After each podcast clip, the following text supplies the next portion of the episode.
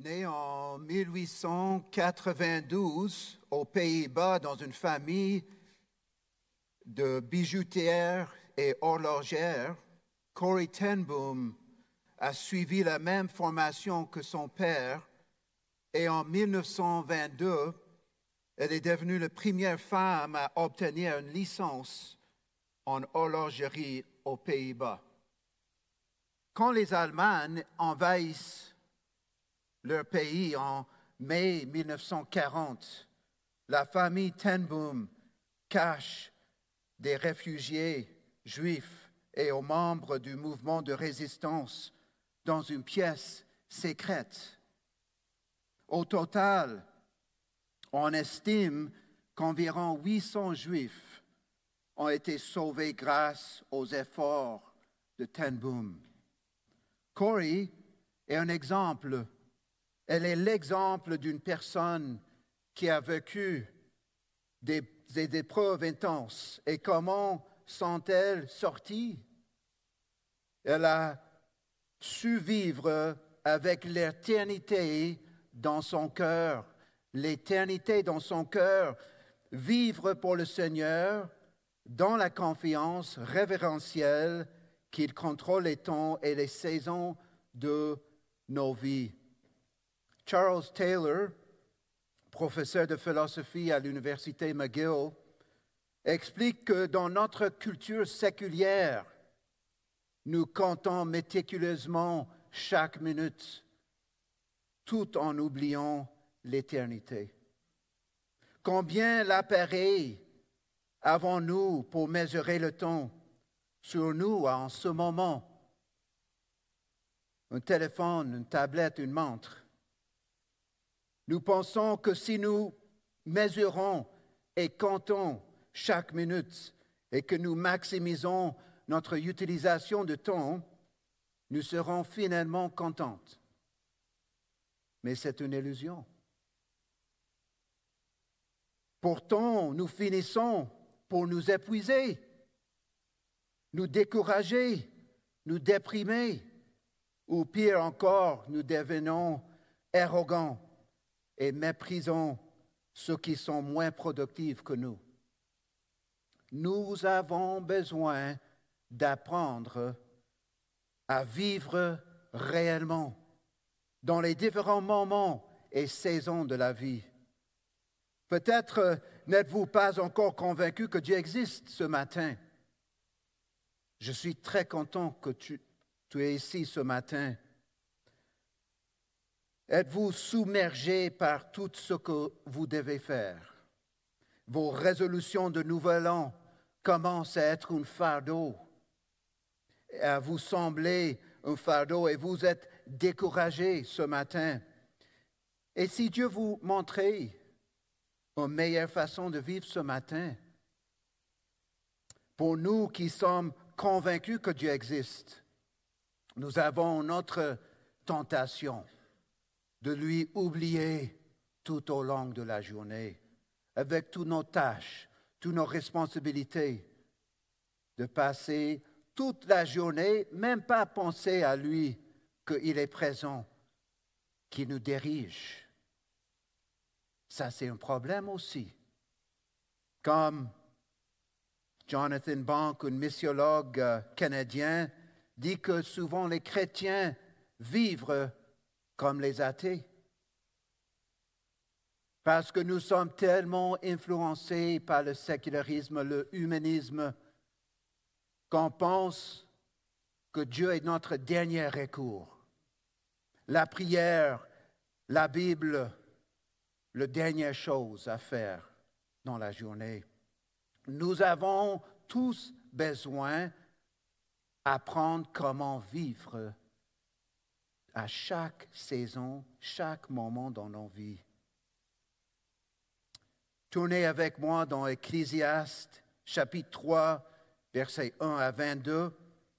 Ecclésiaste chapitre 3, 1 à 22, c'est la prochaine prédication dans notre série dans le livre d'Ecclésiaste. La grande idée de notre texte ce matin est ceci.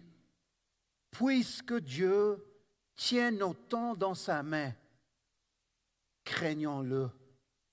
C'est ça l'idée principale de notre texte ce matin. Puisque Dieu tient nos temps dans sa main, craignons-le. Notre texte se divise en trois sections. Le premier, chapitre 3, 1 à 8. Donc, regardez dans vos Bibles avec moi. Chapitre 3, 1 à 8, c'est un poème. et le titre de cette section est Soyons prêts pour les différentes saisons de nos vies. Soyons prêts pour les différentes saisons de nos vies. Le deuxième section, regardez dans vos Bibles avec moi, chapitre 3, 9 à 15. Soyons reconnaissants. Soyons reconnaissants envers Dieu. Et la troisième section, chapitre 3, 16 à 22, soyons prêts pour la fin. Soyons prêts pour la fin. Donc, la première section, soyons prêts pour les différentes saisons de nos vies, chapitre 3, 1 à 8. Dans ces premiers versets, c'est quoi le mot le plus répété? Verset 1 à 8, c'est quoi le mot? Temps. C'est répété 29 fois dans les premiers huit versets. Donc le temps est le thème clé dans cette première section. Mais qu'est-ce que le maître veut nous enseigner ici sur le temps? Dans l'époque, le maître était en train d'enseigner les Israélites de révérer Dieu comme celui qui tient nos temps et nos saisons dans sa main. Les Israélites, ces premiers destinataires de cet enseignement du Maître, étaient pris par la vie, le business, l'argent. Ils vivaient dans l'horizontal. Le, ils ont oublié le vertical. Donc le maître voulait enseigner aux Israélites, puisque Dieu tient nos temps dans sa main, craignons-le, vivre à chaque moment, chaque temps, en sachant qu'il est là et il nous dirige. En fait, c'est un poème, verset 1 à 8, qui aime les poèmes ici, qui, qui pense qu'on peut enseigner avec la poésie. Ça, c'est vraiment intéressant. C'est une liste de 14 contrastes, 7 par 2. Le numéro 7 représente quoi dans la Bible? La perfection, la totalité de quelque chose. Donc ici, le maître veut enseigner la totalité des expériences humaines. Et il fait les contrastes qui couvrent en fait l'ensemble des expériences humaines. Regardez avec moi verset 3. En fait, verset 1 aussi, c'est important. Il y a un moment pour toutes choses un temps pour chaque chose sous le ciel. Est-ce que quelqu'un sache qu'est-ce que cela veut dire sous le ciel? On a parlé de ça déjà. Sous le ciel fait référence à quoi? La vie vécue sur la plaine horizontale de l'existence humaine sans rendre compte de Dieu. Le maître, après mûre réflexion, observation et expérience personnelle nous enseigne qu'il y a un temps pour toutes choses de la vie, pour toutes les activités. Verset 2, un temps pour mettre au monde et un temps pour mourir. Ce sont les marqueurs du début et de la fin de la vie. C'est le plus grand contraste du berceau au tombeau un temps pour planter et un temps pour arracher ce qui a été planté. L'agriculteur plante en avril, mai, et labeur le sol en automne. Aide-moi, mes amis, haïtien. Je vais essayer de citer un proverbe créole. C'était qui bat, qui boit la pluie. Est-ce que ça fait du sens pour, pour vous les Haïtiens? Donc, traduction, c'est l'agile qui boit la pluie. Donc, il y a un temps, il faut se préparer aux opportunités. Est-ce que quelqu'un haïtien peut dire ça en, créole mieux que moi? Merci. Donc, en fait, en fait, verset 3, un temps pour tuer et un temps pour guérir, pour guérir, un temps pour démolir et un temps pour bâtir. Il y a, des fois, on pense qu'il n'y a pas un temps pour la guerre, pour tuer, mais il y a un temps pour tuer. La Bible le dit. Quels sont les exemples dans la Bible? La guerre. On, voit combien euh, le peuple d'Israël était dans la guerre, dans la conquête de la terre promise. Ils étaient des fois attaqués aussi. Il y a une histoire d'une femme, Jaël, en Juge 4, verset 17, qui a tué un homme avec, aide-moi, un tent peg, un piquet de tente. Elle a bien fait. Elle a bien fait pour le peuple d'Israël. Les hommes, les femmes, il y a un temps pour tuer. Il y a un temps de guérison. En fait, avant de, de parler de tuer, de dépasser ce point-là, même dans Apocalypse 19, 1 à 16, il y aura celui qui est sur le, le cheval, Christ, avec une, une robe trempée dans le sang, qui va faire la guerre à ses ennemis. Il y a un temps pour tuer un tempo de guérison après la guerre aussi. Lorsqu'un traité de paix est signé, les relations sont rétablies. Il y a un temps pour démolir les bâtiments et les maisons. Nous voyons cela en temps de guerre, pour démolir les maisons. Mais après la guerre, c'est un temps pour construire. Nous voyons ça dans nos villes aujourd'hui. Nous démolissons un vieux bâtiment pour en construire un nouveau. Verset 4. Il y a un temps pour pleurer et un temps pour rire, un temps pour se lamenter et un temps pour danser. Nous passons ici de l'extérieur d'une situation de guerre à l'intérieur vers les émotions. Il y a des moments pour pleurer comme à la mort d'un proche. Romains 12, verset 15 dit, pleurez avec ceux qui pleurent. Il y a des moments pour rire, comme lorsque nous prenons un bon repas autour d'une table avec notre famille et nos amis. Romains 12, verset 15 encore, Réjouissez-vous avec ceux qui se réjouissent, et pourquoi pas au mariage aussi. Il y a aussi un temps pour danser, même pour les baptistes.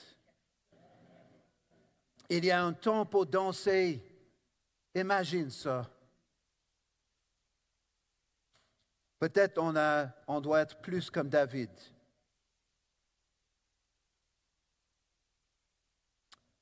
On doit vivre toutes le gamme des émotions dans le bon moment. Un temps pour lamenter et un temps pour danser. Verset 4, 5, un temps pour jeter des pierres et un temps pour ramasser des pierres. Un temps pour étreindre et un temps pour s'éloigner de l'étreinte. Donc, en temps de guerre, des pierres étaient jetées dans les champs. Pourquoi? Les champs de l'ennemi pour le rendre incapable de labourer et de planter des cultures pour se nourrir On voit ça dans 2 Rois 3, 19 et 25. Mais en temps de paix, les pierres étaient enlevées des champs pour faciliter la culture alimentaire. Un temps pour embrasser, un temps pour éviter d'embrasser. On parle des amitiés. On parle aussi d'intimité entre un homme et une femme. L'intimité sexuelle avant le mariage, non, pas le temps. Intimité sexuelle dans le mariage, oui, faux vert. Verset 6, un temps pour chercher et un temps pour perdre, un temps pour garder, un temps pour jeter. Cette paire de proverbes se concentre sur les possessions. On a parlé des émotions, maintenant on parle des possessions. Il y a un temps pour chercher ce que nous avons perdu, comme la femme de la parabole de Jésus qui a perdu sa pièce de monnaie. Mais il y a aussi un temps pour considérer quelque chose comme perdu. Parfois, nous devons réduire nos possessions quand il dit un temps pour garder, un temps pour jeter, nous devons réduire nos possessions et vivre une vie plus simple. Le but n'est pas de vivre une vie zen, inspirée par Mary Kondo.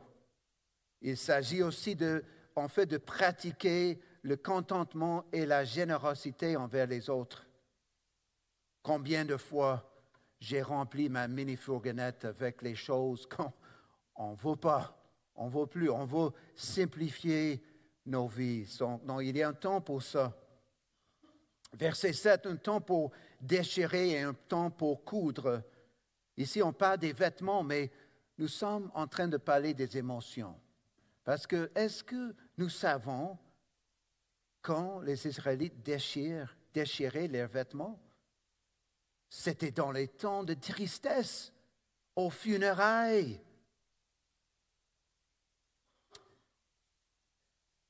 Mais dès, qu'un deuil est terminé, ils recoussaient leurs vêtements. On doit vivre nos émotions. La louange, une partie de la louange, c'est les émotions. Une partie de la vie chrétienne, c'est les émotions. Les émotions sont essentielles à notre humanité. En fait, dimanche prochain, Osez Jeudi va prêcher sur les émotions. Il y aura une mini-conférence chez nous sur les émotions. On ne doit pas rater cette opportunité, mes frères et sœurs. On doit vivre nos émotions pour la gloire de Dieu. Il y a un temps pour se taire et un temps pour parler. Quand quelqu'un traverse une période difficile, la meilleure chose à faire, des fois, est de s'asseoir avec lui et de l'écouter.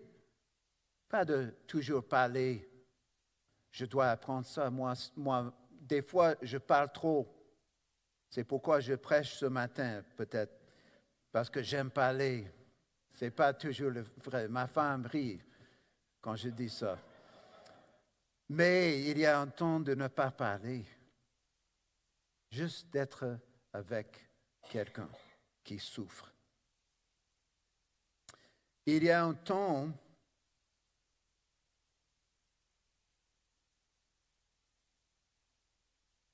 mais ce n'est pas seulement pour réconforter une personne qui traverse une épreuve qu'il faut se taire, il est également sage de ne pas parler quand on sait que cela ne servira à rien.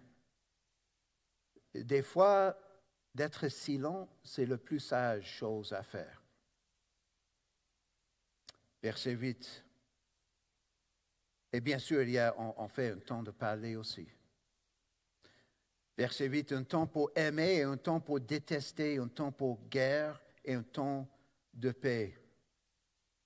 Peut-être dans notre culture, en fait, il y a un temps pour on veut persuader les autres.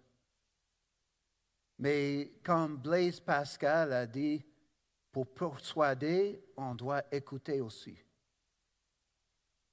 Et nous sommes en train de vivre pour, à la vie de quelques-uns dans une guerre culturelle. On doit être sage.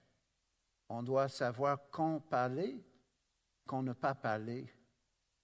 Comment le, le chose qui compte maintenant, c'est de persuader les autres. Et pour persuader les autres, on doit les écouter. On doit être humble, doux, mais clair aussi. Puisque Dieu tient nos temps dans sa main, craignons-le.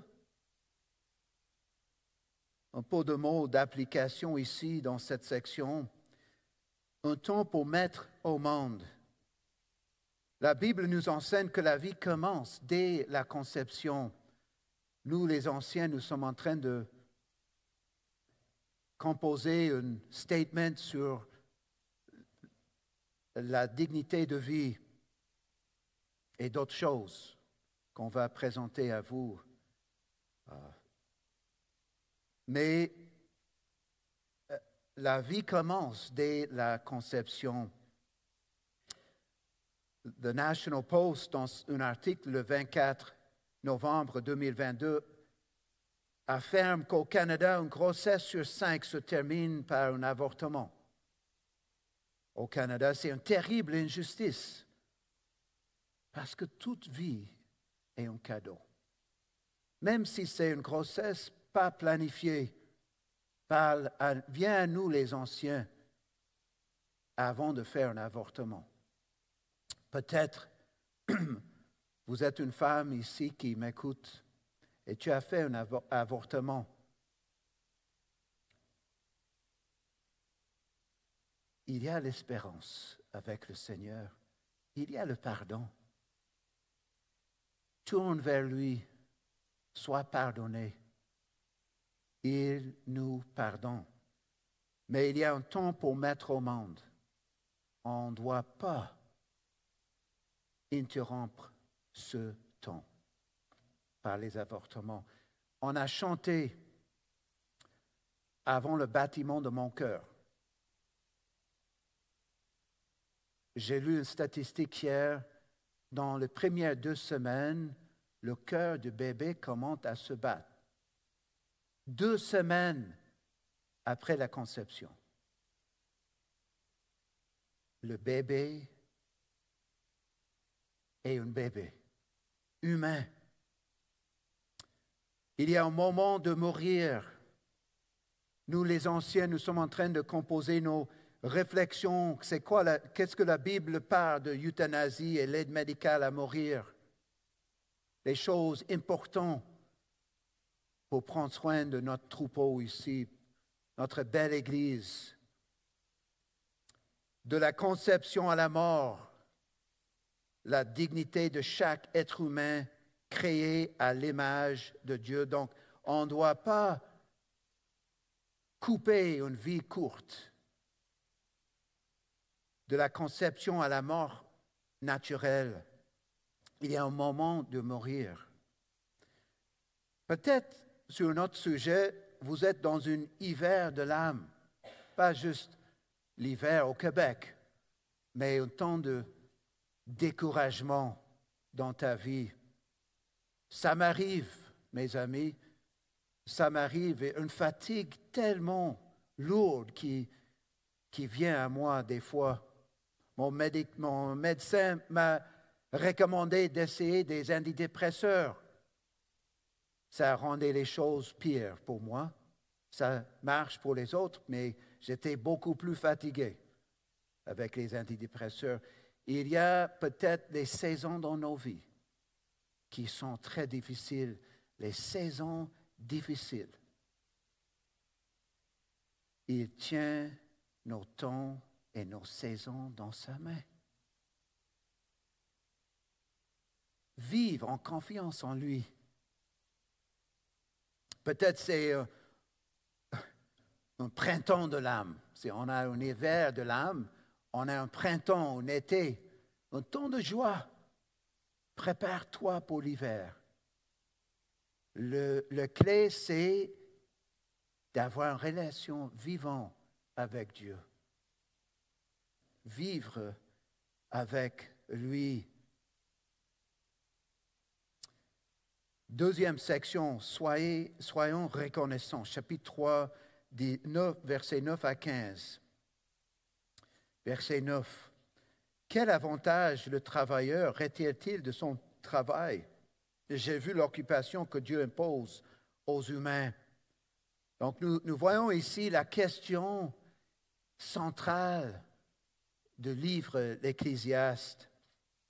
Quel avantage le travailleur retire-t-il de son travail? Quel est le but de la vie? la personne sage posera une question aussi importante. Peut-être ça c'est toi ce matin.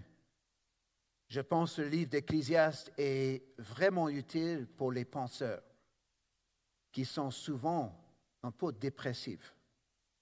Donc, on a besoin le livre d'Ecclésiaste pour ceux qui sont facilement découragés ou ceux qui sont trop chargés dans la vie, trop, trop chargés pour accomplir leur carrière. C'est quoi le but de travail? Verset 11, tout ce qu'il a fait est beau en son temps. Quel verset profond ici. Tout ce qu'il a fait, donc il parle de Dieu ici, tout ce que Dieu a fait est beau en son temps.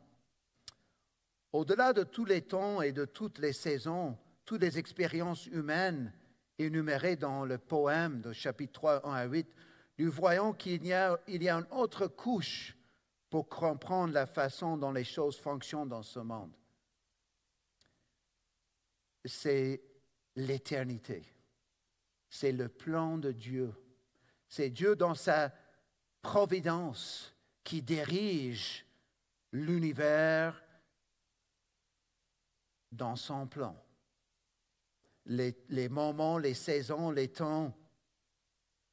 Il s'agit du fait que Dieu est au-dessus de toutes choses et qu'il les dirige par sa main souveraine.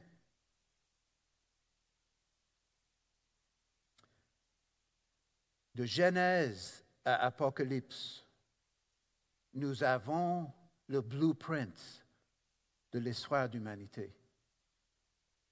La création, la fin et l'éternité. Il y a un plan, un plan dans lequel Dieu dirige les choses. Et tout ce qu'il fait est beau en son temps. J'ai assisté dans un atelier qui parlait de les valeurs des, de génération Z, Gen Z. Et je pense Gen Z est très sage parce qu'il valorise la beauté. La beauté. La chose le plus belle et ce que Dieu est en train de faire pour diriger toute l'histoire vers une fin qui est belle. Il dirige toutes choses. En Romains 8, 28, Dieu dit ça aux chrétiens. Du reste, nous savons que tout contribue au bien de ceux qui aiment Dieu, de ceux qui sont appelés conformément à son plan. Aussi, il a mis la pensée de l'éternité dans leur cœur. La pensée de l'éternité. Nous sommes ancrés dans le temps. Ancrés dans le temps. Mais nous savons qu'il y a quelque chose au-delà. Il y a une symphonie d'éternité qui résonne dans nos cœurs qui nous dit que il y a quelque chose de plus. Si tu n'es pas convaincu que Dieu existe ce matin, je suis convaincu, je suis sûr que cette symphonie d'éternité résonne dans ton cœur ce matin. Parce que la parole de Dieu le dit. Il a mis les pensées de l'éternité dans nos cœurs. C'est quoi le cœur? Le cœur, dans le monde hébraïque, c'est l'intellect, les émotions et la volonté. C'est tout l'être intérieur.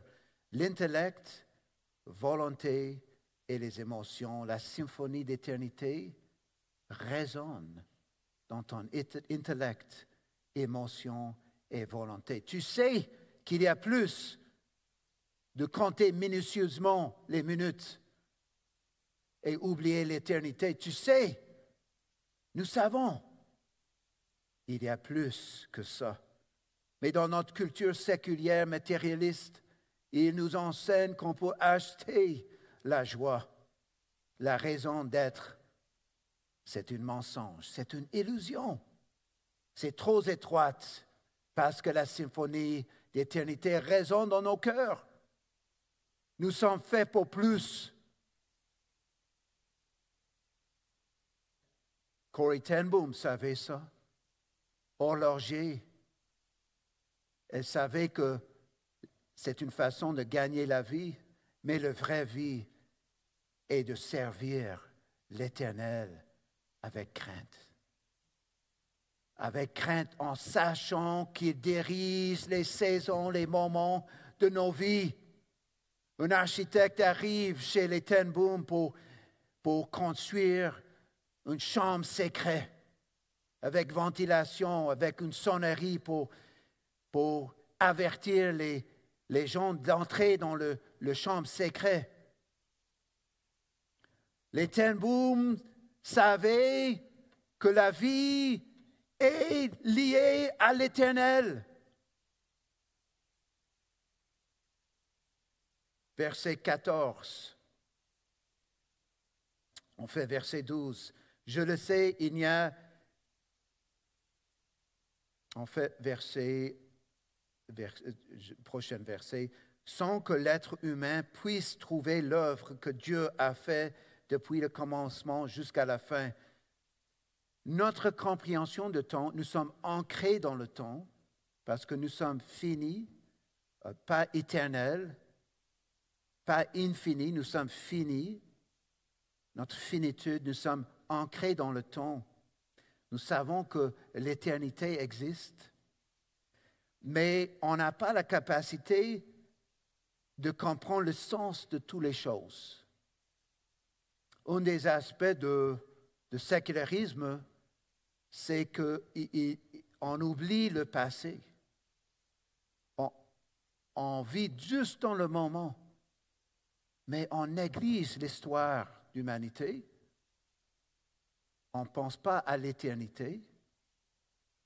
On vit juste dans le minute. FOMO, fear of missing out. On vit dans le minute. Mais nous sommes perdus sans le contexte d'éternité, sans relation avec Dieu.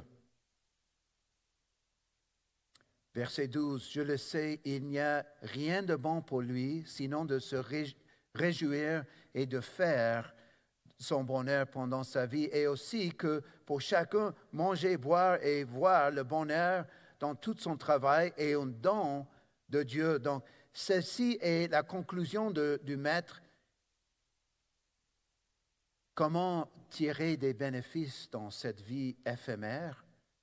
Donc, la joie de vivre est liée à la compréhension que les bonnes choses ne sont pas le fruit d'hasard, mais qu'elles viennent de la main de Dieu.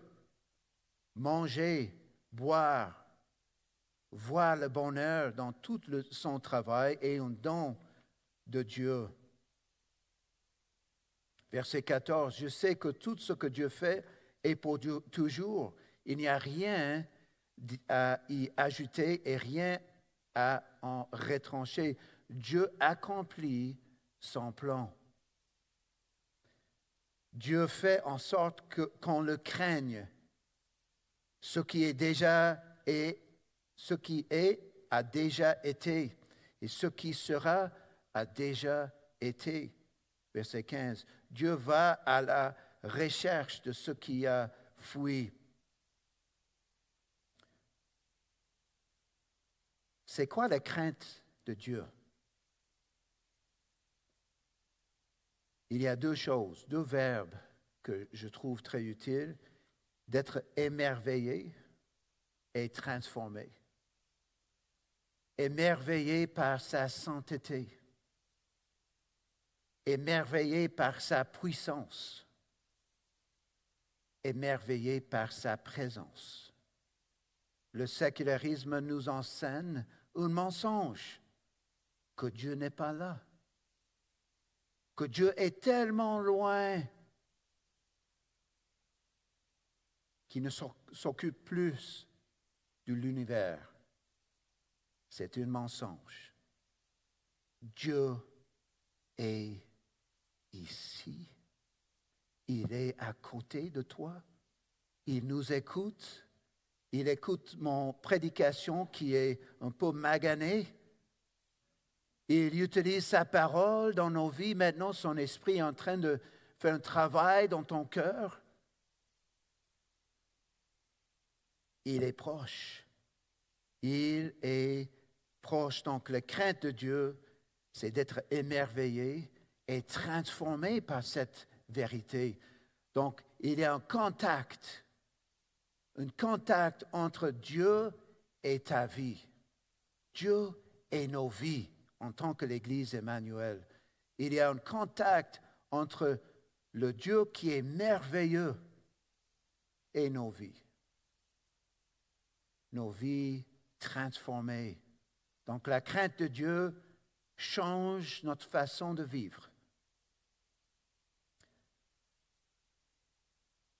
Verset 15, ce qui a, est a déjà été et ce qui sera a, déjà été. Dieu va à la recherche de ce qui a fui. Donc c'est un concept qui est lié au temps, parce que Dieu est l'éternel. Il va dans le passé, il sait ce qui a été fait dans le passé, il sait ce qu'il sera fait dans l'avenir. Il est au-dessus du temps. Puisque Dieu tient nos temps dans sa main. Craignons-le.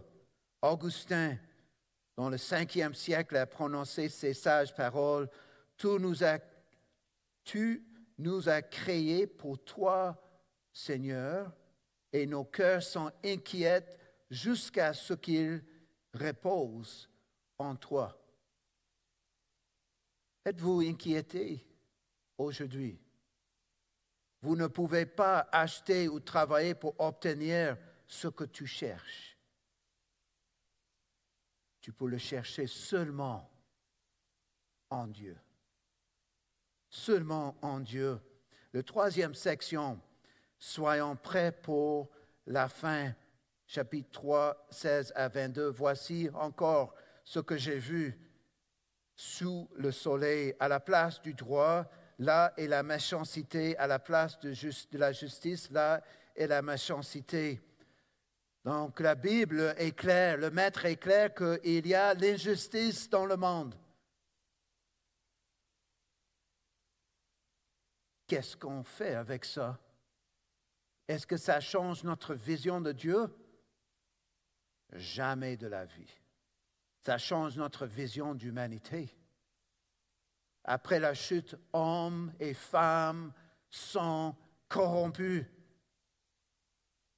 Mais Dieu est au-dessus du temps et il a un plan qu'il est en train d'opérer dans les saisons et les temps de nos vies.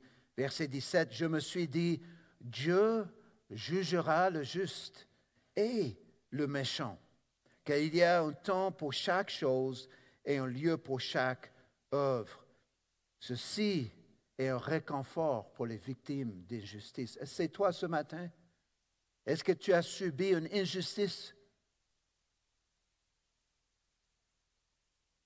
L'auteur d'injustice sera jugé. Quelle beauté! Quelle beauté de ce plan. Un jour, Dieu jugera les chefs des gangs kidnappeurs le trafiquant des, jeunes femmes à Montréal dans l'industrie de pornographie. Dieu va les jugera. La justice, la beauté arrivera. ou les talibans en Afghanistan qui interdisent aux femmes de travailler et les hôpitaux sont remplis avec les enfants qui sont affamés. Dieu va les jugera. Voici la beauté qu'on cherche. Le sécularisme nous laisse sans réponse à l'injustice. Le sécularisme n'est pas beau comme le plan de Dieu est beau en son temps. Le sécularisme ne donne pas l'espérance, ne nous, donne pas l'espoir pour comment vivre. En fait, ici, c'est un avertissement pour les auteurs d'injustice. Quelle beauté. Verset 18, je me suis dit au sujet des humains que Dieu les éprouvait pour qu'ils voient eux-mêmes qu'ils ne sont que des bêtes. Car le sort des humains et le sort de la bête ne sont pas différents. L'un meurt comme l'autre. Ils sont tous un même souffle et la supériorité de l'humain sur la bête est nulle. Tout n'est que futilité. Tout va dans un même lieu. Tout vient de la poussière et tout retourne à la poussière. Donc la mort est la grande égalisateur. Chacun d'entre nous mourra un jour. Le progrès de la médecine moderne, l'intelligence artificielle ou même de bons régimes de vitamines n'empêcheront aucun d'entre nous de mourir un jour. Un de mes professeurs au séminaire a un crâne sur son bureau pour rappeler son mort arrive. Dan Wallace, professeur de Nouveau Testament grec, un crâne sur son bureau. Vivre comme ça. Vivre comme ça. Verset 21, Qui sait si le souffle des humains s'élève vers les hauteurs et si le souffle des bêtes descend vers le bas, vers la terre? En fait, ici, nous avons l'évidence que le, maître n'avait pas une connaissance si profonde que nous où il va les morts. Mais dans Hébreu chapitre 9, verset 27, la Bible dit, Et tout comme il est réservé aux humains de mourir une seule fois, après quoi vient le jugement. Et il y a, on doit préparer pour ce jour. Verset 22, j'ai vu qu'il n'y a rien de mieux pour l'être humain que se réjouir de ses œuvres. C'est là sa part. En effet, qui le fera revenir pour voir ce qui sera après lui? Nous sommes ancrés dans le temps. On doit réjouir dans notre travail, dans les belles choses de cette vie, tout en reconnaissant que Dieu nous les a données. On vit dans la crainte de l'Éternel dans la joie en attendant l'accomplissement de son beau plan. Puisque Dieu tient nos temps dans sa main, craignons-le. Peut-être tu n'es pas encore convaincu que Dieu existe. Tu as une soif pour la justice, mais l'humanisme ne donne pas la satisfaction qu'on cherche, la beauté de la justice. Dieu a promis la justice dans son plan. Nous, les chrétiens, des fois, on pense que la vie chrétienne, c'est juste de, vivre en pensant au ciel. Mais on doit avoir la joie de vivre maintenant dans ce qu'on mange, soit une croustade de pommes, soit un bon repas avec les amis, de fêter un mariage, danser même, vivre toutes les émotions au bon moment, au maximum. En fait, le, 28 février 1944, un informateur hollandais, John Vogel, dénonce les Tenboom aux nazis. Le père de Corey meurt dix jours plus tard en prison. Et sa sœur Betsy, et elles sont envoyées dans une camp de concentration. Elles organisent des cultes après leur, les dures journées de travail en utilisant une Bible qu'ils ont réussi à faire entrer clandestinement. Betsy meurt